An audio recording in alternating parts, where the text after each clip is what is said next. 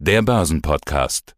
Börsenradio Network AG für www.timblock.com mit CEO und Fondsinitiator Thomas Timmermann zur aktuellen Anlagestrategie. www.timblock.com mit 2M. Wrap-up 2023. Wie gut war das Jahr wirklich und wie gut wird 2024? Aus dem Börsenradiostudio grüßt Peter Heinrich. Hallo Thomas, grüße dich. Hallo Peter, ich grüße dich. Der DAX behält die 17.000 im Blick, die Wall Street setzt die Rekordjagd fort. Du warst neben Heiko Thieme, den ich im Interview regelmäßig habe, eigentlich der Einzige, der schon im Oktober gesagt hatte, hey, die Hosse tobt. Ich dachte mir, was für eine Hosse? Ja, in der Tat. Und danach hat sie ja noch richtig getobt.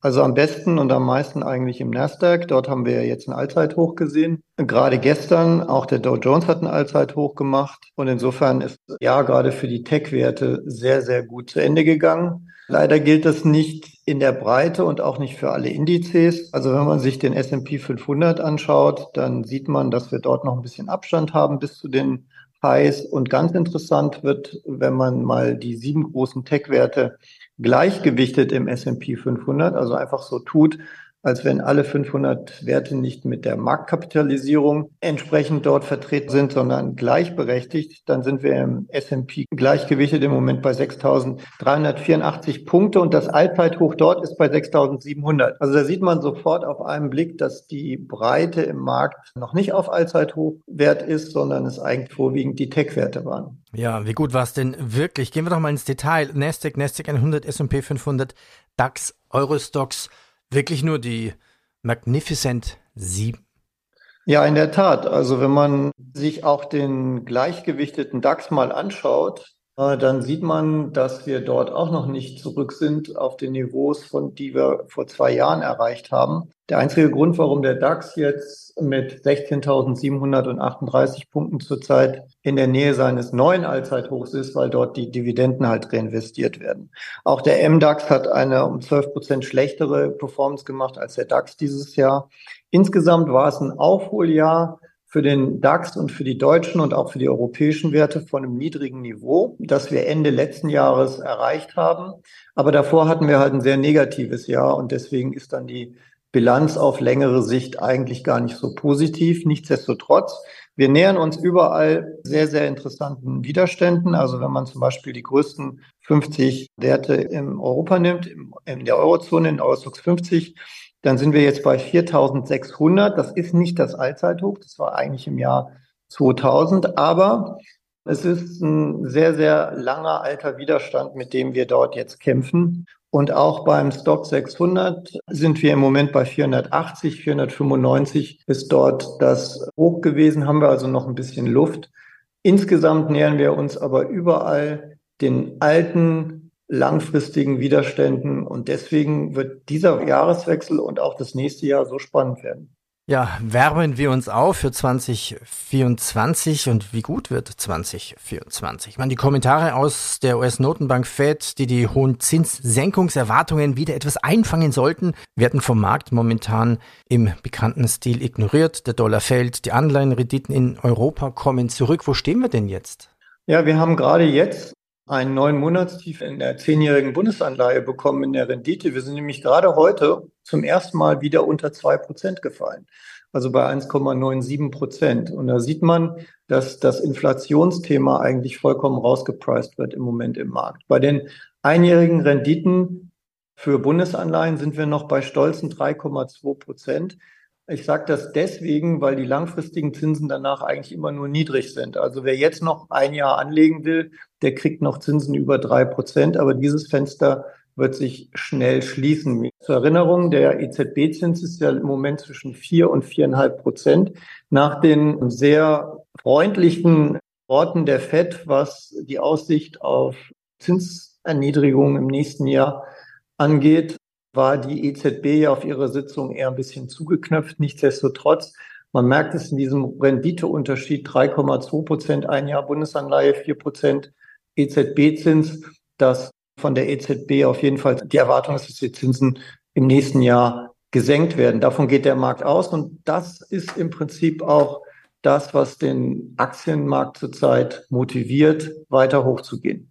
Es wird ja viel auch um Zins Zinssenkungsfantasien diskutiert. Ich stelle jetzt mal die Frage, wird 2024 wirklich das Jahr der Zinssenkungen? Es klingt schon, als sei alles ausgemacht, aber die Erfahrung in der Börse sagt ja auch nach dem alten Spruch, äh, es kann auch genau das Gegenteil passieren an der Börse. Das kann natürlich passieren, wenn die Inflationszahlen nicht runterkommen. Aber zurzeit kommen sie runter. Also wir hatten zuletzt heute Morgen eine Überraschung in UK, wo die Inflationszahlen wesentlich niedriger reinkamen als erwartet. Also konkret sind sie mit 3,9 Prozent reingekommen für den November und wir haben 4,3 Prozent an Erwartungen gehabt. Und die Core CPI Rate ist bei 5,1 reingekommen, 5,6 war erwartet.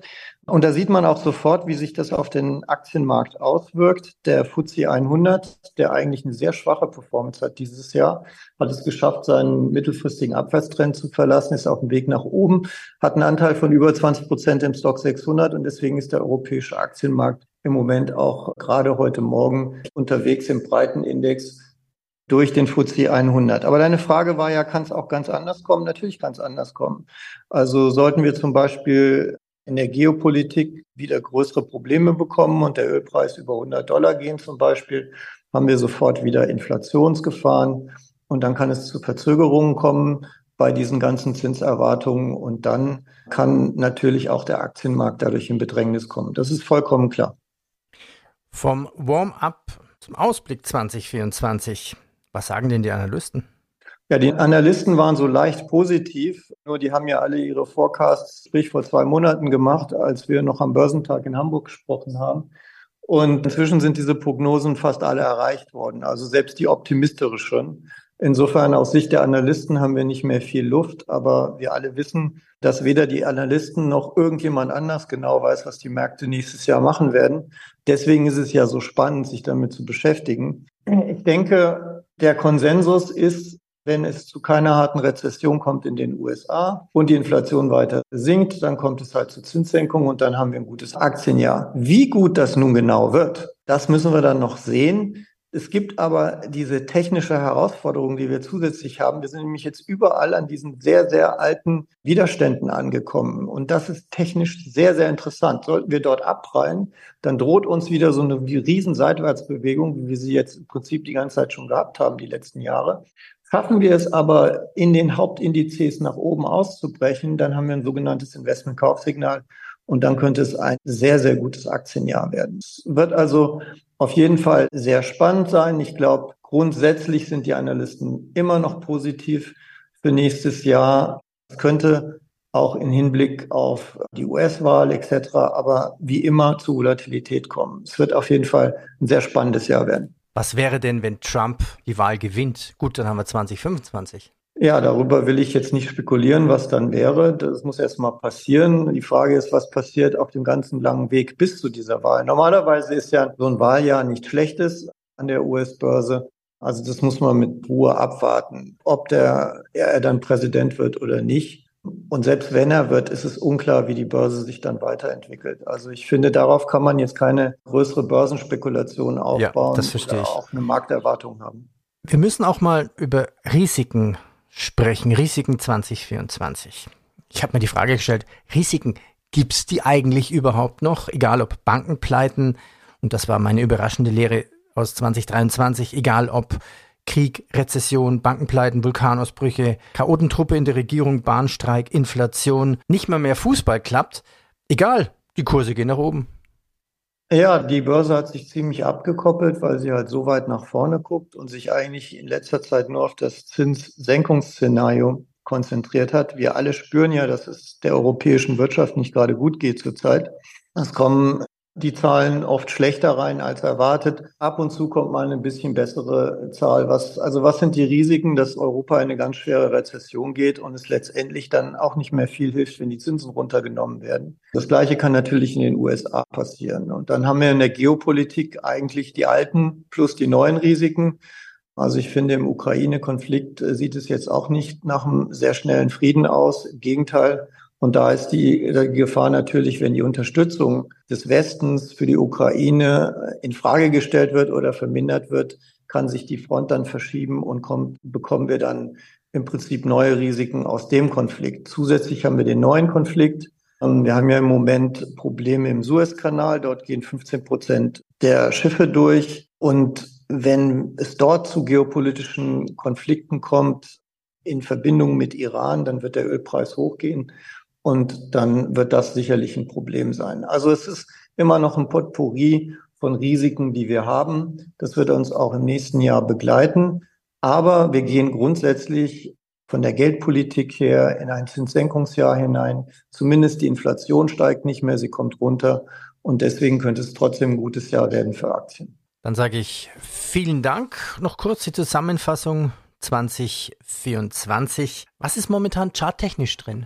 Charttechnisch ist auf jeden Fall wenn wir die Höchststände überbieten, in den Hauptindizes locker fünf bis zehn Prozent noch drin. Wir haben jetzt eine sehr starke Erholungsrallye gehabt zum Ende des Jahres. Das muss technisch erstmal abgebaut werden. Aber wir sind ja noch gar nicht im nächsten Jahr 2024. Wenn das geschehen ist und wenn wir diese Widerstände überwinden und bestätigen, dann haben wir auf jeden Fall Luft nach oben. Und normalerweise ist so ein, so ein Investment-Kaufsignal bei so großen Indizes für fünf bis zehn Prozent auf jeden Fall gut. Thomas, ich danke dir. Viel Erfolg 2024 für deinen Fonds. Gibt es eine besondere Dankeschön. Weihnachtsstrategie in deinem Fonds momentan? Ja, die lokale Weihnachtsstrategie ist relativ simpel. Wir setzen für die nächsten zwei, drei Wochen erstmal auf seitwärts. Also wir glauben nicht, dass äh, viel passieren wird. Deswegen haben wir ein paar Optionen verkauft, die sehr kurzfristig verfallen um einfach die Absicherung zu finanzieren. Ansonsten ist die Aktienquote ja recht hoch. Wir sind in der Nähe von 75 Prozent. The trend is your friend. Wir folgen dem Trend. Aber auch wegen den Risiken, die ich alle genannt habe, ziehen wir dann auch sukzessive die Absicherung immer ein bisschen hinterher. Die liegt im Moment, die Zone liegt im Moment 3,3 Prozent unter den Indizes. Dass die so weit weg ist, ist an sich schon ein Indiz dafür, dass wir davon ausgehen, dass es erstmal weiter hochgeht. Also über Weihnachten, Neujahr vielleicht so ein bisschen seitwärts und dann äh, sehen wir, wie es Januar weitergeht. Aber im Moment ist the trend is your friend. Danke, frohe Weihnachten. Ich danke dir auch, Peter, dir auch. Schöne Weihnachten. Alles Gute. Das war der Podcast von Tim Invest mit Thomas Timmermann. Börsenradio Network AG. Das Börsenwetter.